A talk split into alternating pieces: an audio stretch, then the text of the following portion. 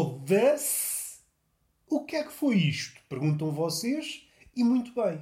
Foi uma forma de dar vazão ao azedume que me consome, seja o da vida, seja o das circunstâncias, seja como for. O foda-se, não podemos deixar de elogiar o foda-se, e quem diz o foda-se diz o caralho, são palavras muito úteis. Nós estamos num momento de fraqueza, num momento trágico, e o foda-se, muito solícito, vem ao nosso socorro. Nós, ai, ajudem-nos, ajudem-nos, e vem o foda-se. O foda-se é uma espécie de super-herói. Se quiser ainda ver de outra forma, o foda-se é uma espécie de exorcista. Estamos muito mal, contorcemos-nos com dores físicas e mentais, de repente soltamos um foda-se e sentimos-nos logo melhor. O espírito, o demónio abandona o nosso corpo. Pelo menos momentaneamente. Não há garantias que o demónio não regresse. Não há garantias. Contudo, temos sempre a oportunidade de repetir o foda-se. E é por isso que a pessoa que está constantemente a dizer foda-se pode parecer aos olhos da multidão como uma pessoa brejeira, uma pessoa buçal, contudo está a afastar o demónio. É uma pessoa que dificilmente é possuída por espíritos. Visto desse prisma, podemos dizer as pessoas do Norte estão imunes ao espírito, dado que usam caralho e foda-se como vírgulas. Estão imunes. E eu espanta-me, causa-me algum espanto. E eu aqui estou a ser muito honesto, como as pessoas dizem, estou a ser muito honesto. Eu às vezes fico com vontade de responder. Não precisas de ser muito honesto, basta ser honesto. Eu contento-me com honestidade. Não preciso muito de honestidade. Mas voltando, espanta-me que os padres não se dignem a falar as pessoas do Norte, em relação à bruxaria, estão imunizadas. Não sei, não sei quem é que está a lucrar com isso. Seja como for, foda-se. E o porquê desse foda-se? Qual é a origem desse demónio? Esta semana tem estado assim um bocadinho adoentado. Tem estado assim com o nariz a fungar, com a ranhoca de vez em quando a aparecer, a fazer uma espécie de estalactite de ranho, coisa que me dá uma bela imagem. Às vezes estou, sei lá, numa pastelaria e de repente, quando sei, olha, está o reino já a somar-se, sou um menino com um bibe. Como seria de esperar, não me faço acompanhar com um lenço de papel. O lenço de papel é primo do guarda-chuva. Nós sabemos que existem, nós estamos cientes da sua existência, até podemos ter em casa, mas raramente saímos à rua com eles. É para ficar em casa, para a amostra. Quando precisamos, nunca temos. E eu tive a ideia, durante alguns segundos, e nem é bom falar, porque uma pessoa verbaliza esta coisa e às tantas passa a imagem de imbecil, mas não posso esquecer que sou eu. Olhei para a máscara e pensei: isto nem é tarde nem é cedo, vou-me assoar à máscara. É claro que eu não concretizei a ideia. Eu pareço um papalvo, eu sou de facto um papalvo, mas volta e meia consigo pôr um travão. Penso para comigo, que eu às vezes gosto pensar com os outros e outras vezes só penso comigo. Coisas deste tipo. Coisas que nem fica bem dizer. Imaginem, estão numa espécie de encontro romântico, expõem esta ideia, a pessoa arruma a trouxa e vai à vida dela. E nunca mais vê essa pessoa. A pessoa pensa: olha, enganaste-me.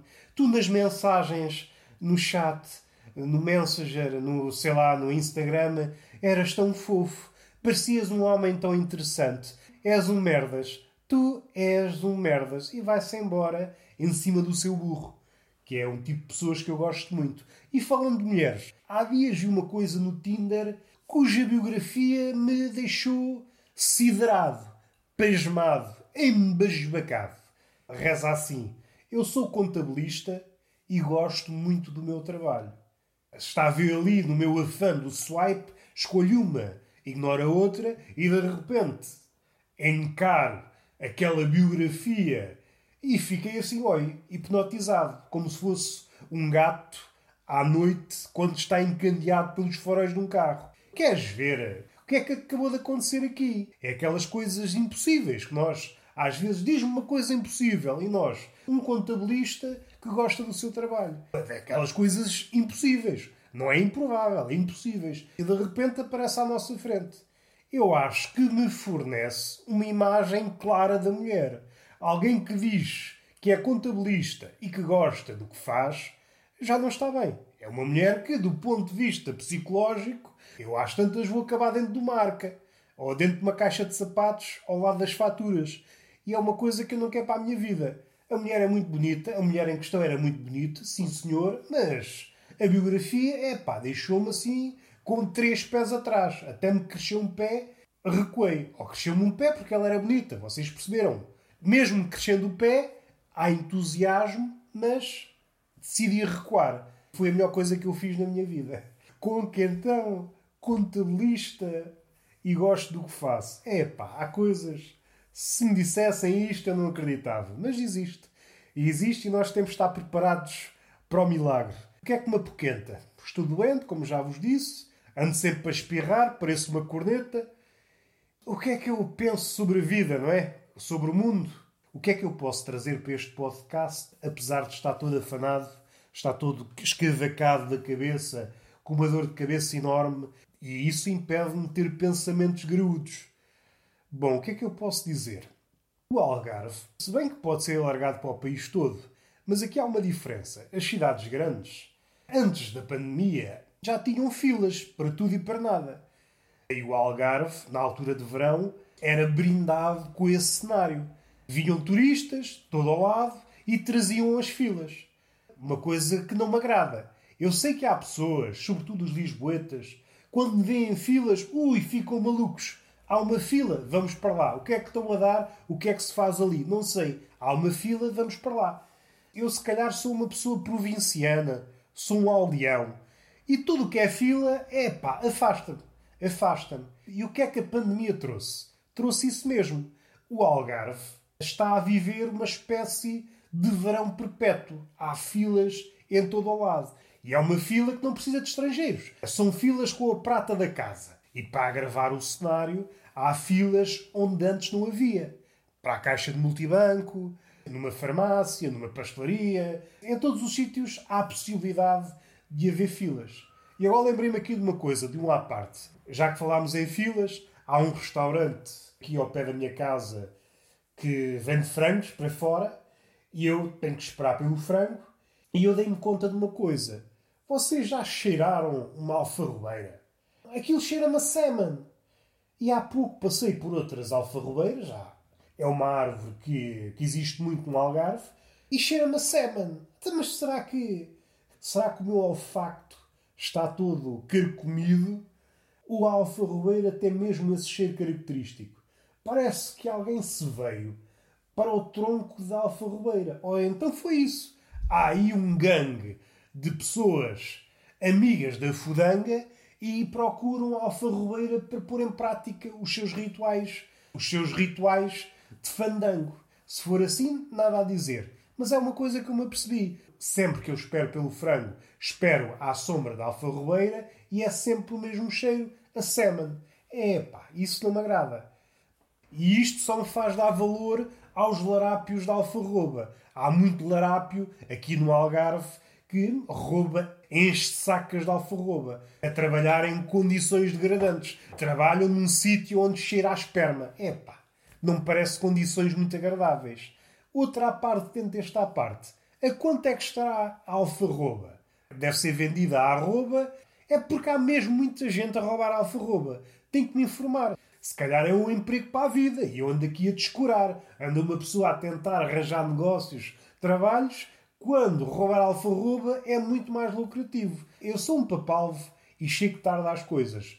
Mas se me souberem informar, digam: olha, a alfarroba está a este valor, está muito bom e eu aconselho a todos roubar a alfarroba dir-me-á um ladrão de alfarroba. Se for assim, tudo bem. Voltando atrás. A fila não é coisa que me agrade. Eu sempre fugi das filas. E viver neste ano em que não posso fugir das filas põe-me numa situação terrível. Por exemplo, no multibanco, dá aso a várias situações. Não me surpreende que uma pessoa sue para trazer dinheiro para casa, para produzir dinheiro. Isso acontece, seja literalmente ou metaforicamente. Agora, o que eu não estava à espera é uma pessoa soar à espera para levantar dinheiro. Isso é uma novidade. Às tantas começo a pensar, se calhar abandono esta vida civilizada. Se os primitivos comiam raízes e merdas sem sentido nenhum, será que eu não consigo? Será que eu sou menos que um primitivo? Então, se as princesas da Disney conseguem cantarolar e atrair animais, será que eu não consigo fazer o mesmo? Música da moda, de repente atraio um javali e uma lebre e mato esses dois bichinhos. Já tenho comida para uma semana ou mais. Um javali, se for um, um javali encorpado, tenho comida para um mês. Se calhar é a melhor coisa que eu faço. Não quero estar à espera uma hora para levantar 10 euros. Não quero. E a mesma coisa acontece numa fila para uma farmácia. Imaginem o seguinte cenário, que já deve ter acontecido. Não é totalmente improvável. Vocês põem-se na fila da farmácia com o intuito de comprar preservativos, deixar uma coisa a meio, vamos comprar preservativos que é para não haver chatices. E às tantas começam a esperar, epá, o entusiasmo evapora. E vocês, epá, se eu soubesse que era isto, tinha feito sem preservativo. Telefonam logo, olha, é assim, eu não vou estar aqui à espera uma hora para comprar preservativos. Vamos lá tentar fazer sem proteção para ver o que é que dá. Se por acaso acontecer uma chatice, que é como quem diz, uma gravidez, é mandar para a adoção. Agora, uma pessoa não pode estar aqui duas horas, não posso perder uma vida para comprar um preservativo. É que, do ponto de vista do entusiasmo, o entusiasmo morre. Imaginem, vocês têm uma coisa marcada e supostamente vai haver fandango. Preparam-se, vão comprar preservativos. Uma hora na fila pensam: epá, eu deixo-me disso, eu vou, mas é para padre, cumprir o celibato. Então agora perco aqui a vida. Epá, isto não é vida para ninguém. Isto desmotiva. e é uma coisa que se calhar ninguém pensou: a ligação entre as filas da farmácia e o número de crianças que vão nascer nos próximos meses. Mas isto sou eu, não preciso de gráficos à frente para vos dizer a verdade. Eu vivo no mundo real e é um mundo que não me interessa muito. Bem vistas as coisas, é um mundo que não me interessa muito. Uma pessoa vai comprar um risol, não, tem que esperar, tem que esperar, não pode, não pode entrar. Uma pessoa vai levantar dinheiro, confusão do caralho. É as velhas, quando sabe, está rodeado de velhas. Isto era para cumprir dois metros de distanciamento. Já tenho aqui uma velha ao colo, uma velha ao ombro, como se fosse um papagaio de um pirata. É pá, isto não é vida para ninguém. Levei uma vida toda a afastar-me das filas e agora só levo com isto. É pá, não contem comigo, não contem comigo. Tenho gostado muito da pandemia, trouxe-nos muitas coisas boas. Não sei elencar, não consigo dar exemplos. Se trouxe coisas más, também trouxe coisas boas. Se trouxe para mim, é pá, não trouxe. Mas não posso pensar só em mim. Tenho que pensar também nos capitalistas, porque são pessoas. E se para elas está bom, agora vou queixar. Não vou. E é o podcast possível. Beijinho nessa boca, que é uma boca que está faminta de carinho, e uma palmada semi-pedagógica numa das nádegas, que eu não vos quero sobrecarregar as nalgas. Longe de mim empanturrar-vos o cu com conhecimento. Não, tem que ir com calma, informação, algum conhecimento e depois, se vocês trabalharem para isso, vão decantar esse conhecimento adquirido nas nalgas em sabedoria. No fim de contas, é isso que eu quero para vocês: umas nalgas sábias. Até à próxima.